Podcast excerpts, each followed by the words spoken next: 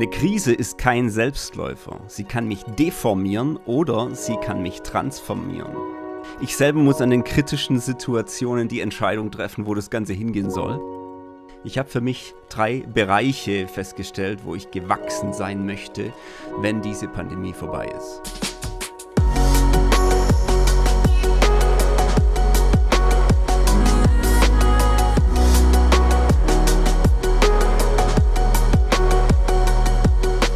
Erweckt Leben Podcast. So, ich habe mir jetzt gerade noch einen Kaffee geholt, einen schönen Starbucks rausgelassen. Ähm, ich freue mich auf diesen Podcast, muss ich ehrlich sagen. Nicht nur wegen dem Kaffee. Der Kaffee könnte die Gefahr birgen, dass ich mehr rede, als ich will. Aber da habe ich ja einen Vorteil, ich kann es ja wegschneiden. Auf jeden Fall freue ich mich, dass du mit eingeklinkt bist in eine Fragestellung, die ich die letzten Tage mit mir rumtrage, nämlich die Frage, wie willst du aus dieser Krise hervorgehen? Ich stelle mir selber diese Frage und ich stelle dir diese Frage. Und Krisen generell haben ja diese Zuspitzungsdynamik. Wir haben bei jeder Krise im Leben, ob es eine Verlustkrise ist, ob es eine Lebenskrise ist, eine Lebensübergangskrise, eine wirtschaftliche Krise, egal was es ist, wir haben immer die Entscheidung, ob wir die Chancen dieser Krise nutzen wollen, sprich in einen Veränderungsprozess wollen oder nicht. Und das ist immer die Frage, bitter oder besser. Bitter würde bedeuten, dass ich immer mich als Opfer der Krise sehe. Mal ganz egal, was, um was es sich handelt, ähm, ist es man kann ja sagen, ja, es war ja auch schlimm, jemanden zu verlieren. Oder dass ich diese Krankheit bekommen habe. Oder dass das Geld flöten ging. Oder dass ich den und den Fehler gemacht habe. Oder dass ich im Burnout gelandet Oder whatever, ja. Es war ja schlimm. Ja, natürlich. Also es geht nicht darum, es runterzuspielen. Sondern die Frage ist, bin ich das Leben lang bitter und trauere dem hinterher selbstmitleidig auch ein Stück weit, weil das war, wie es war. Und ich bin immer das Opfer dieser Situation und agiere auch so und, und kann immer zurückweisen, sagen, das hat mich schlecht gemacht, das hat mich bitter gemacht, das hat mich äh, verschlossen gemacht, das hat mich dazu geführt, dass ich mich zurückziehe. Und ich zeige dann mit dem Finger auf diese Krise oder die Situation oder die Menschen, die damit zusammenhängen. Äh, eine Trennung könnte es ja auch sein. Ne?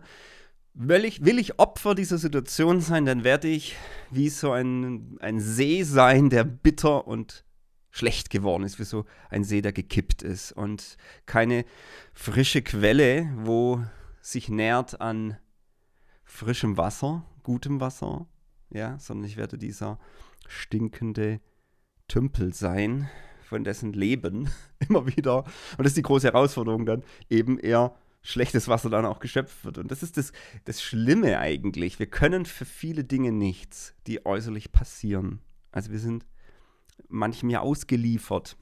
Und doch haben wir Verantwortung für unser Herz und wie wir reagieren auf diese Krisen, wie wir mit denen umgehen. Und ich sage nicht, dass das leicht ist.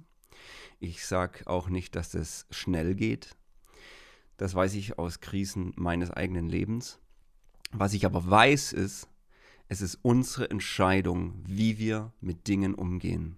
Und wir können nicht mit dem Finger zeigen und sagen, du bist schuld, dass ich jetzt so bin du bist schuld, dass ich niemand mehr vertraue oder du bist schuld, dass ich jetzt ähm, der Politik nicht mehr vertraue und so weiter. Es ist unsere Entscheidung. Wir sind die Verursacher dessen, was aus unserem Herz kommt. Und gerade stecken wir in einer Krise, in einer schon 20 Monate anhaltenden Krise, dieser Pandemie. Und keiner hätte gedacht, dass es so lange dauert. Und keiner hätte gedacht, dass wir schon im zweiten Winter wieder dastehen, wo wir letzten Winter gestanden sind. Und dass es wieder Lockdowns gibt. Und dass diese Frage in der Gesellschaft so sich zuspitzt, diese Impffrage. Und dass wirklich die Fronten so verhärtet sind und die Meinungen so krass auseinandergehen und die Argumente so unglaublich komplex wirken. Und ja, es ist genauso hier die Frage, da sind wir halt irgendwie alle in einem Boot. Die Frage ist, wie wollen wir aus dieser Pandemie hervorgehen? Und ich habe mich das gefragt, weil ich bin auf drei Punkte gekommen, die für mich wichtig sind, wenn diese Pandemie vorbei ist. Und das ist ein Gebet, das ich für mich selber habe, ähm, ähm, für mich und meine Familie. Und ich sage das auch anderen, aber es ist ein Gebet, das ich habe. Ich möchte in drei Bereichen gewachsen sein. Ich möchte in drei Bereichen vorangekommen sein, die ich jetzt heute mit dir hier besprechen will. Und du kannst dich davon inspirieren lassen. Und es geht auch nicht nur um die Pandemie. Ich weiß ja, dass dieser Podcast auch von Leuten gehört wird, vielleicht in fünf Jahren. Und dann hast du vielleicht eine ganz andere Krise. Aber die Frage ist dann, wie gehst du damit um? Wie gehst du mit Enttäuschungen um, mit Verletzungen, wo du richtig dich ungerecht behandelt fühlst? Das kannst du generell, im Leben wird es immer wieder passieren, das kannst du generell sehen. Und ich möchte dir heute drei Punkte weitergeben, die mich die letzten Tage beschäftigen.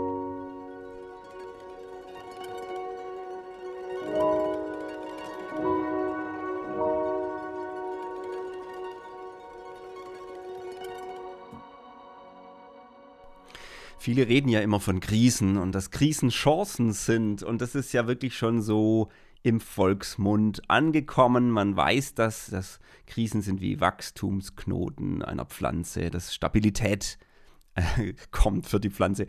Also man sagt ja schon, Krisen ist ja grundsätzlich was Wichtiges. Ne? Und in der Bibel gibt es auch Bilder dafür. Das ist wie der Schmelzofen, wo dann die Schlacke nach oben kommt beim Gold und man kann diesen Dreck abschöpfen und das Gold wird geläutert. Also es gibt viele, viele Bilder für Krisen.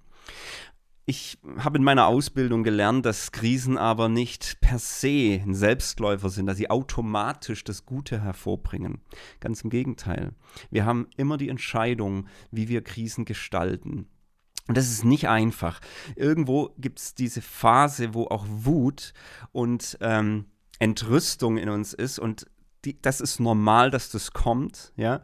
Und die Frage ist dann, was ich mit dieser Wut mache. Komme ich in diese Akzeptanz der Situation und dann in eine Transformation, also dass ich bereit bin, mich zu verändern. Wenn ich an den Punkt nicht gelange, dann werde ich die Krise anders erleben. Dann wird die Krise nicht produktiv für mich sein, sondern es wird mich in einem schlechteren Zustand hinterlassen, als ich vorher war. Manche schaffen es gerade so auf den gleichen Zustand irgendwann wiederzukommen. Das wäre so eine Erholung der Krise. Auch dafür ist schon viel Entscheidung notwendig, weil ich muss auch bereit sein, mich heilen zu lassen oder zu erholen bei gewissen Dingen. Bei manchen wird es aber so sein, dass sie wirklich unten rauskommen, weil sie nicht bereit waren, mit, diesem, mit dieser Wut oder mit dieser Entrüstung, mit dieser Enttäuschung, mit dieser Ungerechtigkeit pro produktiv umzugehen und sie nicht zu der Entscheidung gelangen, dass sie sich verändern müssen, sondern immer nur die anderen müssen sich verändern.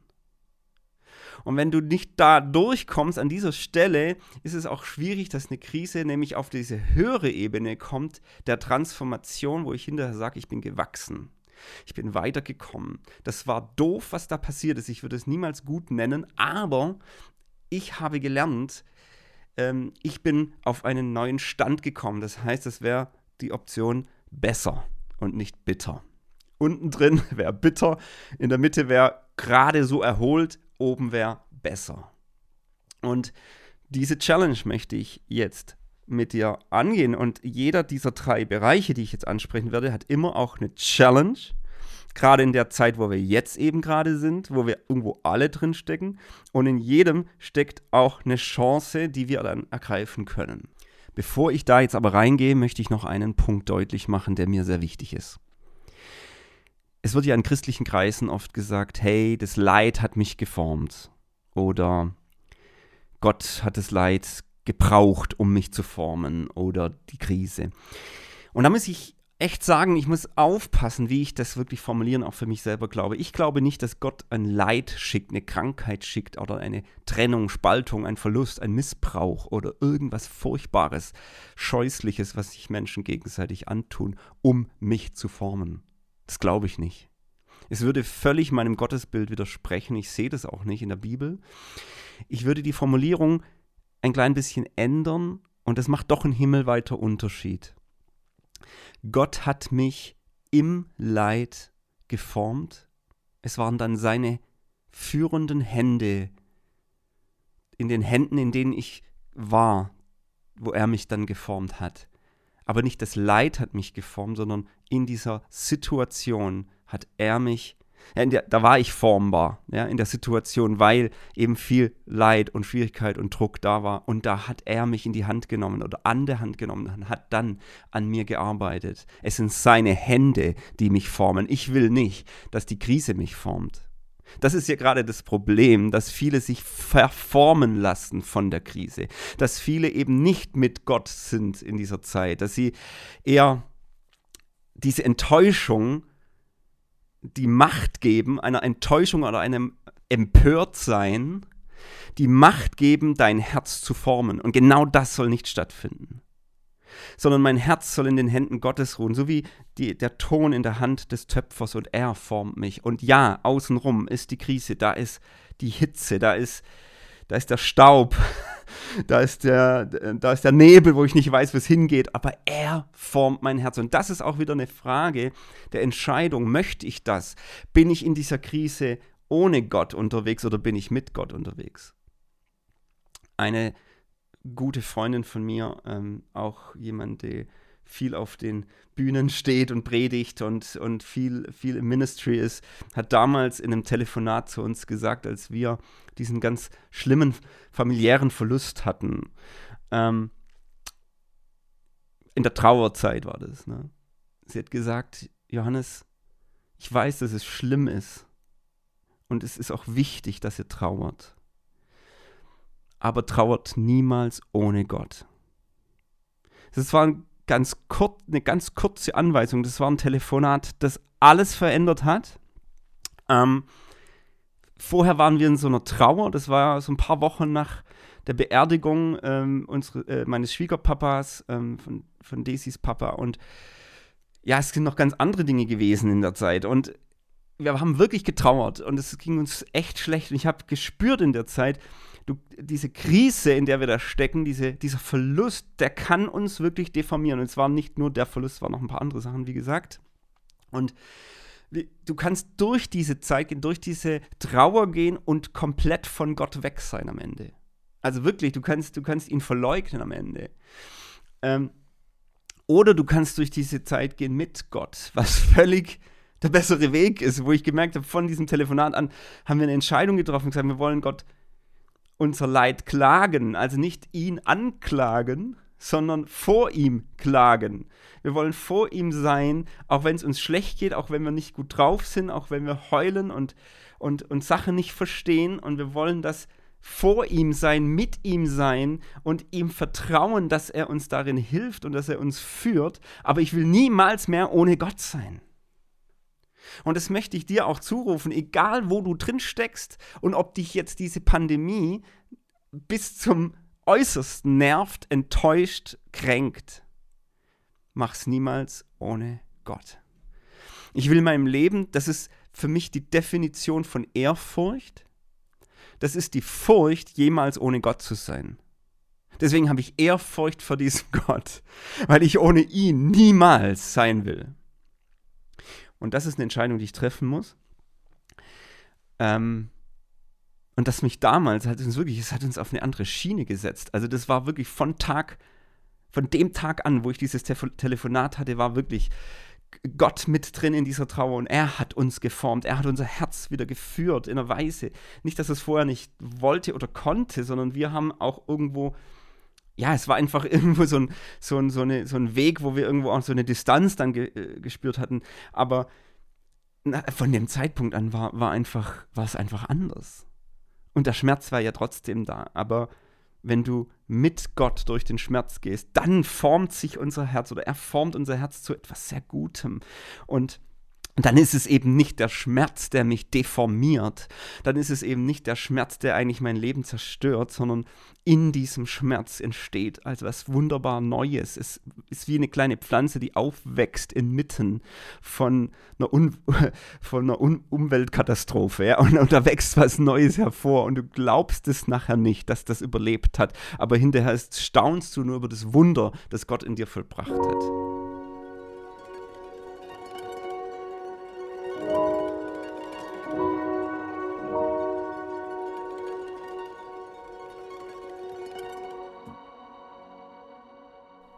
Du aus dieser Episode, aus unserem Leben erkennen kannst, ähm, waren andere Personen beteiligt, waren andere Personen wichtig. In dem Fall eine Freundin, die uns wieder auf den Weg weist, die sagt, hier ist eine Richtung.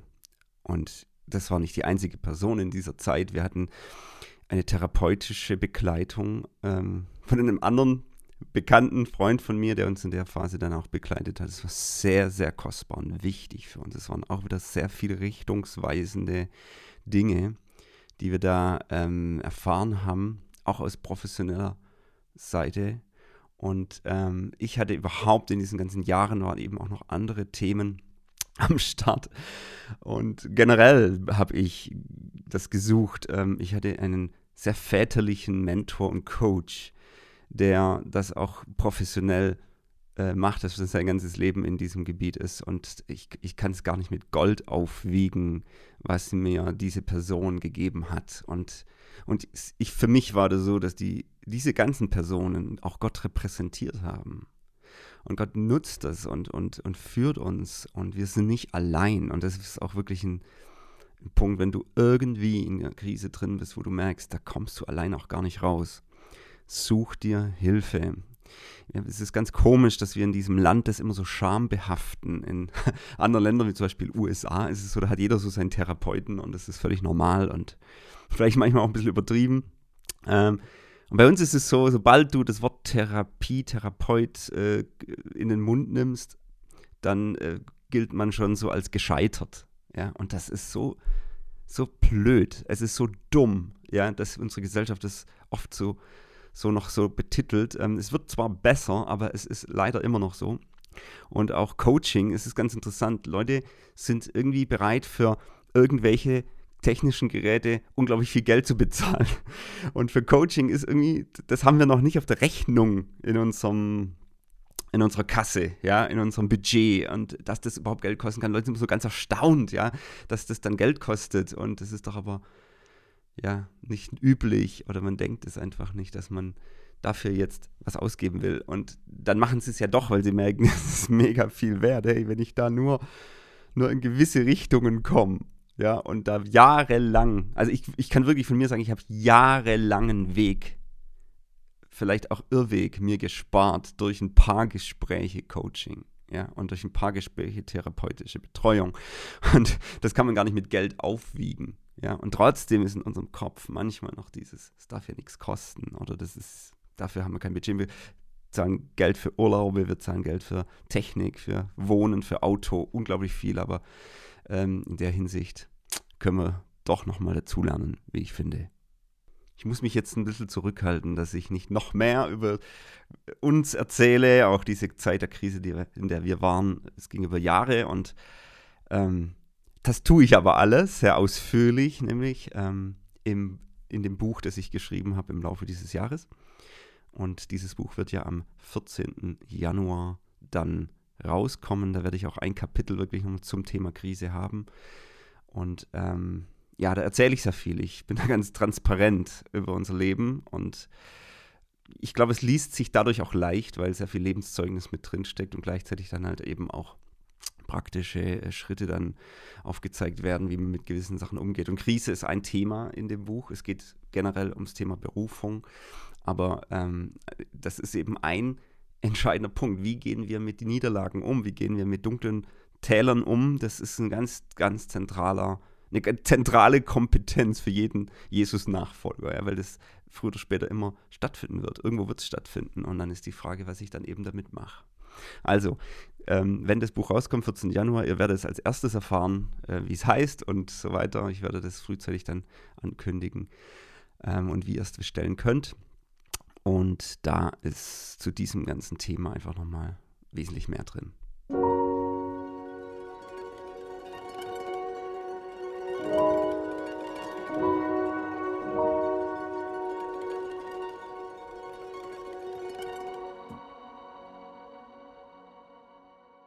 Also die Krise an sich ist kein Selbstläufer. Es hat so viel zu tun mit meinem Herzen und welche Entscheidungen ich treffe. Und der beste Ort, wo man sich in einer Krisensituation aufhalten kann, ist die Nähe zu Jesus. Das Bild ist für mich die Maria, die zu den Füßen Jesus äh, sitzt und damit ausdrückt, ich möchte von dir lernen. Und die hatte nicht das einfachste Leben. Und die hat, was weiß ich, was schon erlebt. Aber sie hat diesen Ort ausgewählt, wo Jesus dann sagt, sie hat den besten Teil erwählt. Der soll nicht von ihr genommen werden. Und das ist eben der beste Ort, den ich mir aussuchen kann, immer und immer wieder vor Gott zu kommen, in seiner Nähe mich aufzuhalten. Je mehr die Krise da ist, umso mehr brauche ich die Nähe Gottes. Das ist krass, was das in uns verändert. Gebet transformiert. Das hat die unglaubliche Kraft, dass es uns verändert, auch im Herzen, wie wir Sachen sehen. Wo wir Menschen sauer sind, sind wir plötzlich nach Gebet nicht mehr sauer. Plötzlich ist da Liebe in uns, wo keine war. Also es ist einfach ein Wunder an sich, was in der Nähe Gottes, in der Gegenwart Gottes passiert. Und deswegen ist auch mein erster Punkt von den drei Punkten, ich möchte aus der Krise hervorgehen, also jetzt mal sprich dieser Pandemiezeit, mit mehr Nähe. Das ist mein erster Punkt. Churchill hat mal gesagt, die Hauptsache ist, dass die Hauptsache die Hauptsache bleibt. So, was ist die Challenge in dieser Pandemie? Die Challenge ist, dass Äußerlichkeiten in der christlichen Welt und im christlichen Leben erstmal weggefallen sind oder nur teilweise stattfinden oder zumindest anders stattfinden als vorher. Das heißt, ich habe vielleicht ein Teil einer Gemeinde, Gemeinschaft gewesen, habe vielleicht meine Hausgruppe, da gibt es Veranstaltungen und all das ist jetzt irgendwie erstmal weggebrochen. Es findet nicht so statt, wie es früher stattgefunden hat. So, das ist wie wenn du ähm, die Äußerlichkeiten, die Hülle von etwas entfernst. Und jetzt ist die Frage, was ist eigentlich der Inhalt? Und ich glaube, das ist die große Challenge, dass die Rahmung meines christlichen Lebens wegfällt. Und wenn die Rahmung wegfällt, die Struktur, dann habe ich die Chance zu spüren, was der eigentliche Inhalt ist, was die Hauptsache ist. Und du kannst spüren, wie ist eigentlich mein Glaube? Wo steht mein Glaube? Bin ich nur jemand, der immer mitgegangen ist, weil halt die Struktur war, wie sie war? Du bist halt schon immer hingegangen, gehst halt hin. Ähm, bist du einfach Mitläufer? Hast du von den Strukturen gelebt, weil andere, wie zum Beispiel ein Pastor oder ein Leiter, es eben vorgegeben hat? Oder hast du eine eigene lebendige Struktur aufgebaut und äh, lebst in einem Glauben, der lebendig ist und der sich von sich selber aus nähren kann. Also du wirst nicht genährt, jemand kommt und gibt dir ständig zu essen, sondern du lernst es selber jagen zu gehen und selber das Essen zuzubereiten, weil du einfach Sehnsucht hast, mit Gott Gemeinschaft zu haben, weil du Sehnsucht hast nach Anbetung und weil jetzt keiner da ist, der dich vielleicht in Anbetung führt, musst du selber dafür sorgen, dass du Anbetung erlebst. Also ich weiß, dass jeder in einer anderen Situation. Manche sagen, ja, ich bin doch ganz normal in der Gemeinde, wir können ja hingehen, wir haben halt 1,50 Meter Abstand. Ähm, während andere sagen, ja, bei uns gibt es halt Livestream. Das ist total unterschiedlich. Aber ich merke schon so eine generelle Richtung, dass eben die Rahmung eher weggefallen ist und jetzt die große Challenge, ich würde sagen, Chance besteht, dass ich die echte Nähe zu Gott spüren kann wie vielleicht in anderen Zeiten nicht so sehr. Also ich kann jetzt in der Zeit mich aufmachen. Und mir persönlich geht es so, dass ich spüre, okay, wenn ich mich nicht aufmache, wenn ich mich nicht Gott nahe, dann erlebe ich es nicht, weil niemand anderes es für mich macht. Und darauf, ja, umgekehrt ist es dann eben auch so, dass ich dann auch das Echte spüre. Ich spüre irgendwie in der Zeit, wo ich stehe mit meiner Gottesbeziehung. Das ist eine ehrliche Auseinandersetzung. Und dazu möchte ich dich auch ermutigen. Sei mal ehrlich zu dir selber, wo deine Gottesbeziehung steht. Ich möchte dir einen Vers vorlesen ähm, aus Jakobus 4. Das ist der Vers, naht euch zu Gott, so wird er sich zu euch nahen. Das ist eines der schönsten Verheißungen in der ganzen Bibel, finde ich. Das ist Jakobus 4, Vers 8. Naht euch zu Gott und er wird sich zu euch nahen. Also was da eigentlich steht, ist, dass es mit in unserer Entscheidung liegt, wie sehr wir in diesem Leben Gott nah sein wollen oder nicht. Es ist unser Herz. Ähm, was hier, um was es hier geht. Ja, also Jakobus 4, wenn du dir das mal ganz genau anguckst, geht es eigentlich darum, dass wir nicht Freundschaft mit der Welt und mit anderen Dingen haben sollten, sondern dass Gott eifersüchtig ist auf uns und dass er möchte, dass unser ganzes Herz auf ihn ausgerichtet ist, dass er eine uneingeschränkte Aufmerksamkeit hat.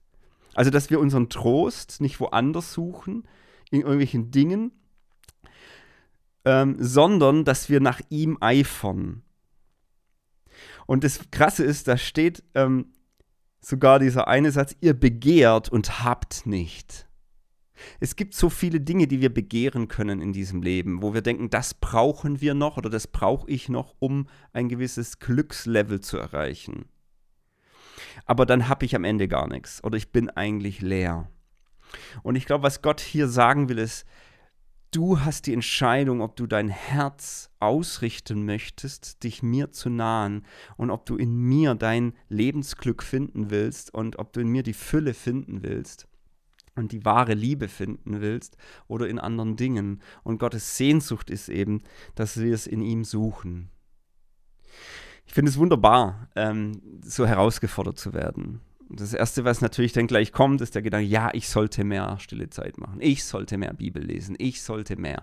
Und das ist so eine typische Reaktion von, von Menschen, dass wir dann immer gleich an die äh, Praxis denken, ähm, so nach dem Motto, das sollte ich jetzt mehr tun, aber ist ja erstmal gar nicht gemeint hier das kann ein Ausdruck davon sein. Das kann ein sehr, sehr wohl ein Ausdruck sein, dass ich sage, ich möchte jetzt jeden Morgen meine Zeit mit Gott verbringen. Ich möchte jetzt wieder mehr in die Anbetung gehen oder ich möchte meine Bibel lesen und möchte mehr ins Gebet. Es kann alles Ausdruck davon sein. Wird es wahrscheinlich auch. Aber es beginnt ja nicht dort. Es beginnt erstmal mit dieser Herzensentscheidung, dass ich Gott nah sein möchte, dass ich in ihm auf ihn meine Hoffnung setze, dass ich auf ihn harre, dass ich weiß, er ist mein Glück, er ist meine Fülle, er ist meine Kraft. Und das möchte ich nach dieser Pandemie sagen können, wenn ich zurückgucke. Ich möchte sagen können, ich bin in der Zeit nicht, mehr, nicht von Gott weggegangen, weil die Rahmung und die Struktur nicht mehr da war.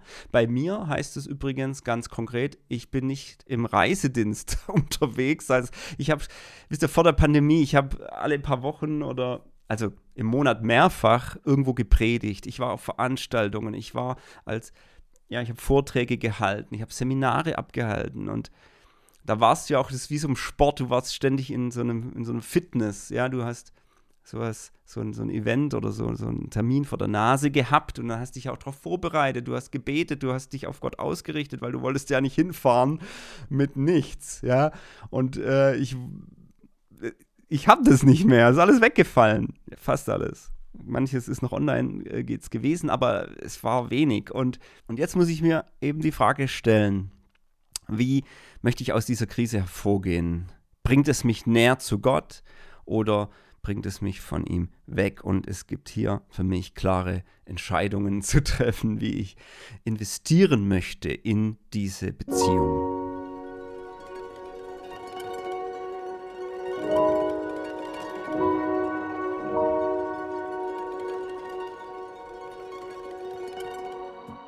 Ein weiterer Bereich, in dem ich gewachsen sein möchte, nach dieser Krise, nach dieser Pandemie ist der Bereich, ich möchte mehr Wertschätzung für Menschen haben. Es sollen authentische Beziehungen sein. Es ist ja die große Challenge, dass man sich nicht so oft sieht wie früher. Man hat gewisse Plattformen nicht mehr. Und es ist ganz oft die Challenge, ich muss von mir ausgehen. Also ich brauche immer eine Initiative, um jemanden zu treffen, um gewisse Freundschaften zu intensivieren. Es braucht immer so ein Effort. Ne? So eine, man ist nicht automatisch, läuft man sich so viel über den Weg, sondern es ist einfach weniger geworden und ich muss mich aufmachen. Das ist eine Challenge. Und was jetzt noch oben drauf kam, ist, dass Freunde, Leute im engsten Umfeld anderer Meinung sind. Dass es jetzt durch diese ganze Impfthematik, durch die Ansichten, die da sind, die unglaublich viel Zertrennung bringen, ja, Trennung, Scheidung, also es gibt ja wirklich, es geht ja wirklich durch Ehen, durch Gemeinden, durch, durch die Gesellschaft geht der, geht der Riss, ja, und jetzt ist es ja noch mehr. Und ich muss mir die Frage stellen, jemand, der andere Meinung ist wie ich, wie viel bin ich bereit, die zweite Meile zu gehen, um die andere Person zu erreichen, weil es mir wichtiger ist, die Beziehung zu leben und die Wertschätzung auszudrücken, als dass die Person der gleichen Meinung ist wie ich. Und das ist eine ganz große Challenge. Und ich glaube, alle, jeder von uns, ist irgendwo in so einer Situation. Sei es in der Verwandtschaft, sei es unter Freunden, sei es am Arbeitsplatz, wo du ja mit deinem Herzen hier gute Entscheidungen treffen musst. Wo du mit Verbitterung, Verletzung, Enttäuschung umgehen musst. Und dir die Frage stellen musst, lass ich mich erbittern durch diese Krise oder, oder nicht. 1. Korinther 13 heißt es, Liebe lässt sich nicht erbittern. Das ist krass. Ja? Und ich sage nicht, das macht, da macht man Schnipp und dann ist es gut.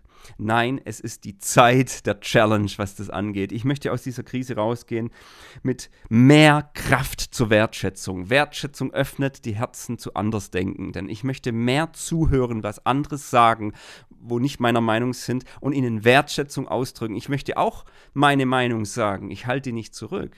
Ja? Ich glaube, wenn wir äh, nur noch uns anschweigen, weil wir Angst haben vor der Diskussion, weil wir wissen, der andere ist wirklich wo ganz anders in seiner Meinung, das wäre schlimm. Ich glaube nicht, dass wir schweigen sollen. Nein, wir müssen uns auseinandersetzen mit diesen Fragen. Das sind wichtige Fragen. Aber die Frage ist, die ich mir selber stelle, mit welcher Herzenshaltung gehe ich daran und wie gehe ich immer wieder um mit Enttäuschungen oder mit Sticheleien oder mit wo jemand über meine Seele drüber fährt oder was auch immer. Das ist deine Entscheidung, wie du damit umgehst. Und wow, Wertschätzung. Ich würde sagen, diesen Muskel können wir an, dies, in, an diesem Weihnachtsfest 2021 wahrscheinlich mehr trainieren, den Wertschätzungsmuskel, als jeden anderen. Und es ist die größte Herausforderung, dass ich in einer Haltung des Friedens bin als wahrscheinlich je zuvor. Willst du bitter oder besser werden? Krasse Frage. Und es ist nicht einfach. Es ist nicht easy peasy. Es ist, da würdest du sagen, ja, aber Johannes, hier, da passiert doch das und jenes. Und ich sage, ja, genau. Genau so ist es. So ist es immer. So war es auch schon immer. Ist auch nichts Neues übrigens. Meinst du, du bist der Erste, der äh, enttäuscht ist oder beleidigt oder, ent, äh, oder entmutigt? Oder meinst du, du bist der Erste in der Welt Menschheitsgeschichte? Krisen gab es schon immer. Menschen, Menschen erleben Schicksalsschläge, Menschen erleben furchtbare Dinge, es sind Grässlichkeiten passiert in der Geschichte und in Schicksalen. Hör dir, hör dir die Geschichten an von Menschen. Es wird immer so sein. Es, es, wir leben in dieser Welt und die Frage ist, wie gehe ich jetzt um mit diesem Thema? Und übrigens derjenige, der überhaupt keinen Grund gehabt hätte, ähm, dass man ihn anklagt, wo, wo, wo keine Sünde begangen hat, nämlich Jesus selber, hat es ja erlebt, dass er die schlimmste Misshandlung durchmachen musste, obwohl er nichts, niemandem getan hat. Aber er, genau das hat er durchlaufen, weil diese Dunkelheit in dieser Welt ist. Und deswegen ist er gekommen, deswegen feiern wir Weihnachten, dass er diese Vergebung erwirkt hat, Vergebung all unserer Sünden. Und wisst ihr, Vergebung ist unsere Grundlage. Das ist wie wenn wir uns entscheiden, auf dem Weg der Bitterkeit und des Wutes zu bleiben egal um welches Thema es sich handelt.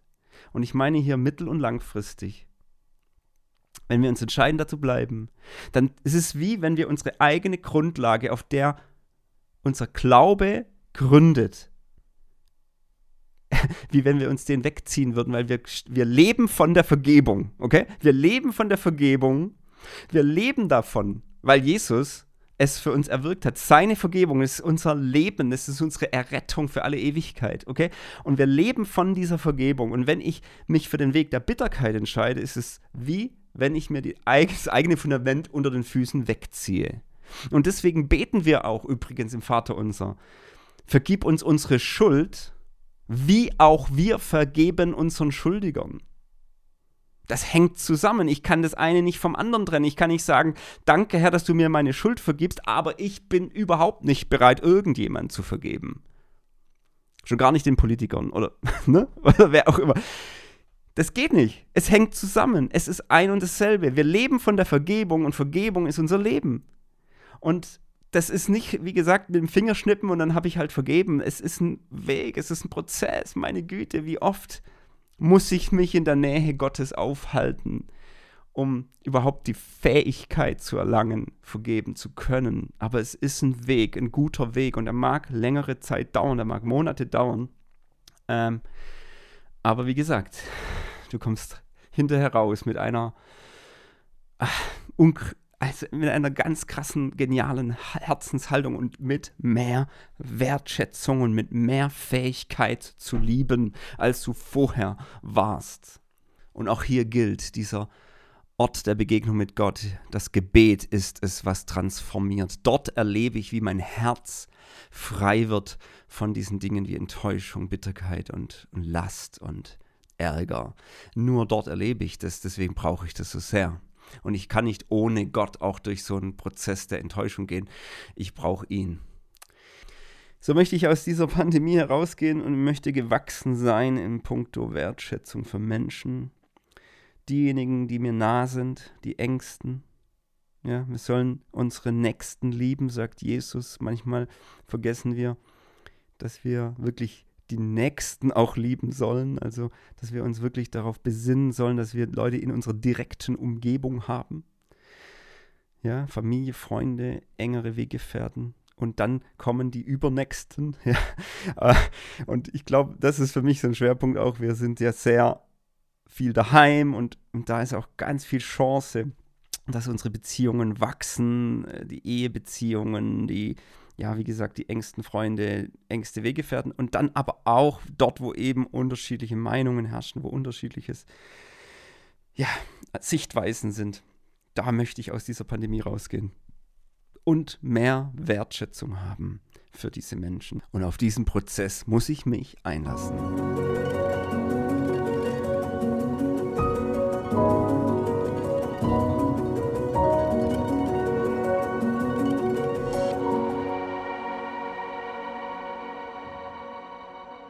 Der dritte Bereich, ähm, wo ich gewachsen sein möchte, ist der Bereich, ich möchte mehr Kompetenz und mehr Schlagkraft haben nach der Pandemie als vorher.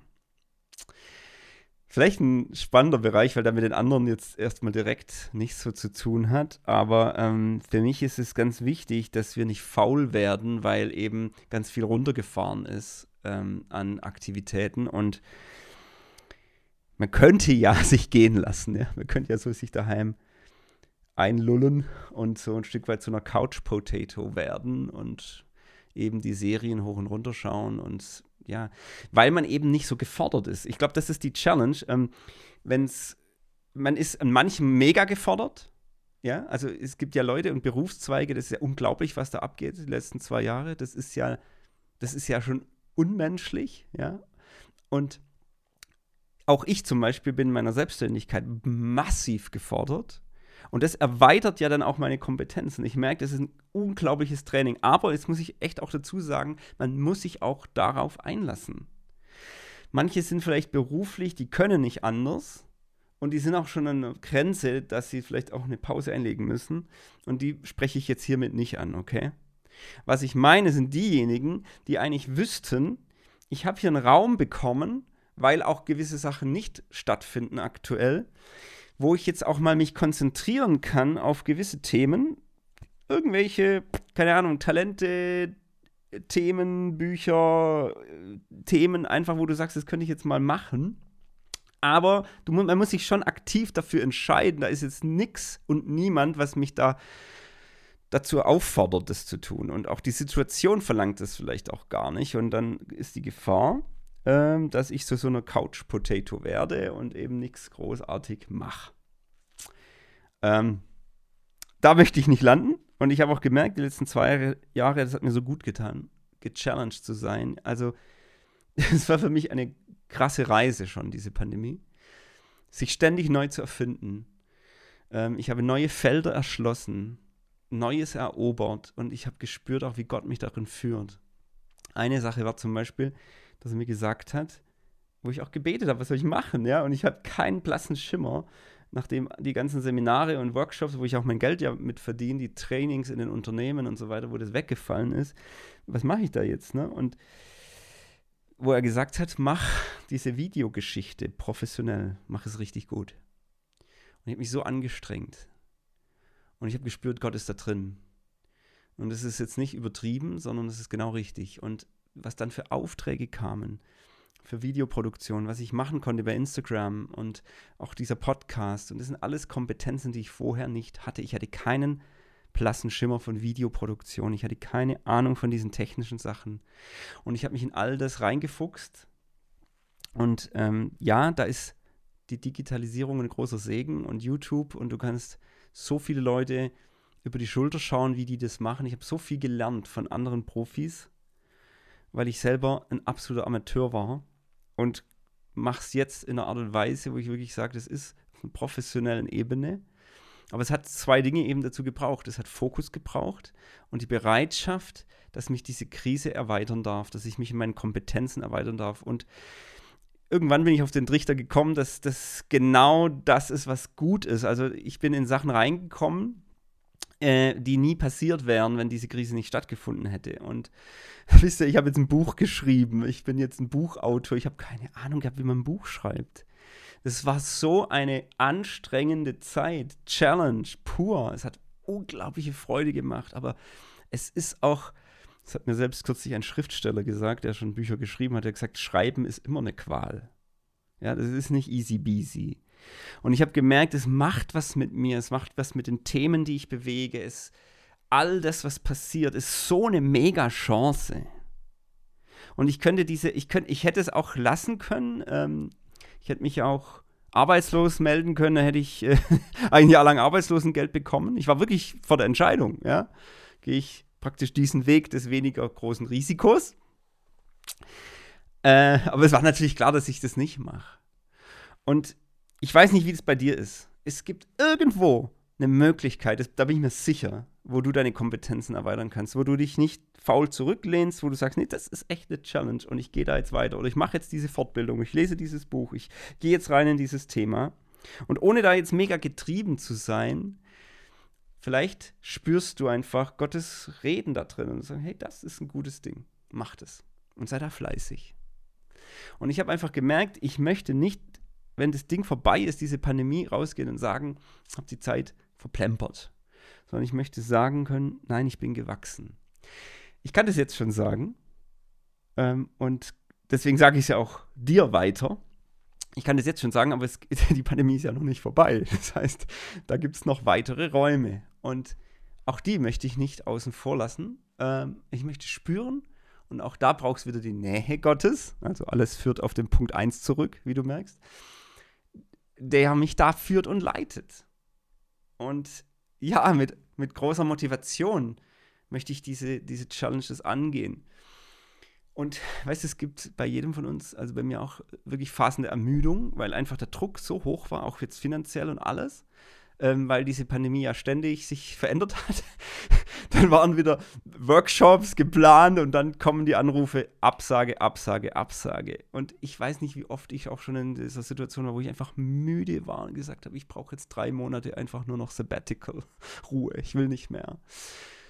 Und ich brauche immer wieder, ja, Motivation und die kriege ich nur bei Gott. Also ich kriege die nur bei Gott. Ich brauche immer mein Warum mache ich das alles, wofür ist es gut und ich kriege die neue Kraft und Motivation immer dann, wenn ich wieder erkenne, wozu ich die nächsten Schritte auch beruflich gehen kann. Und wenn ich bei Gott dann bin, merke ich, wie wieder Kraft kommt für die nächste Phase und dann kommt schon wieder die nächste Tür, die aufgeht und ich spüre, aha, da ist es. Das ist jetzt dran zu tun und dann und dann habe ich mich ja inzwischen schon dran gewöhnt, dass ich Bereiche angehe, die ich vorher noch nicht kann und wo ich mich eigentlich unzulänglich fühle. Und ich, ich habe mir es zur Gewohnheit gemacht in den letzten zwei Jahren, das hat sich wirklich stark verändert nochmal, dass ich immer bete, Herr, hast du mir das in die Hand gegeben oder nicht? Und ich ihn so oft schon, ich könnte fast heulen an der Stelle, weil ich das schon so oft erlebt habe die letzten zwei Jahre, wo ich, wo er sagt und mir einfach das, das ins Herz schenkt, diesen tiefen Frieden, jawohl, das habe ich dir in die Hände gegeben. Und bei anderen Dingen sagt es dann nicht. Und dann weiß ich aber auch, wo er es mir sagt. Und dann weiß ich auch, wenn ich da rausgehe, das ist wie auf einen See, der gefroren ist und ich weiß nicht, ob das Eis hält, ob das funktionieren wird, ob ich es wirklich kann. aber ich gehe in die Richtung und dann merke ich, es hält. Und ich habe manchmal schon zurückgeblickt und gesagt, Herr, hast du es mir wirklich in die Hand gegeben? Es ist jetzt wirklich ein Bereich, in den ich rein soll. Ist, soll ich wirklich diese, diesen Podcast starten? Soll ich wirklich diese Instagram-Geschichte machen? Soll ich wirklich ein Buch schreiben? Und es, und, und es gibt noch mehr von solchen Bereichen, ja. Ähm, und immer wieder. Und es war eben nicht bei allem so. Und bei manchen habe ich dann auch aufgehört und habe es nicht gemacht. Und bei ganz vielen aber sagt Gott, ja, ich habe es dir in die Hand gegeben. Und dann ist auch Friede da und dann ist auch Kraft da und dann ist auch Fleiß da. Und dann merke ich, dass auch Motivation, sich zu verbessern, weiterzuentwickeln und ähm, an meinen Talenten zu arbeiten oder die, mit den Talenten zu wuchern.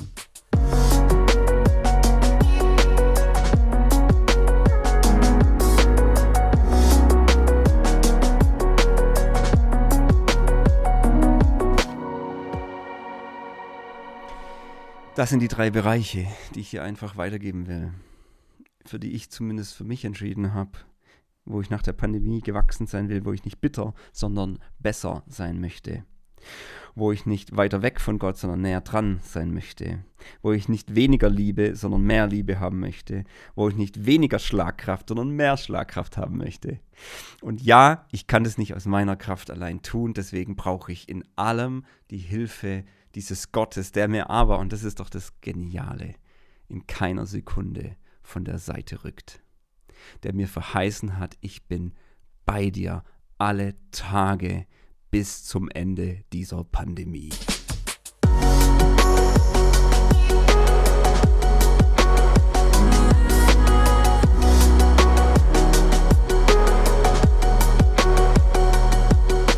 Erweckt Leben Podcast.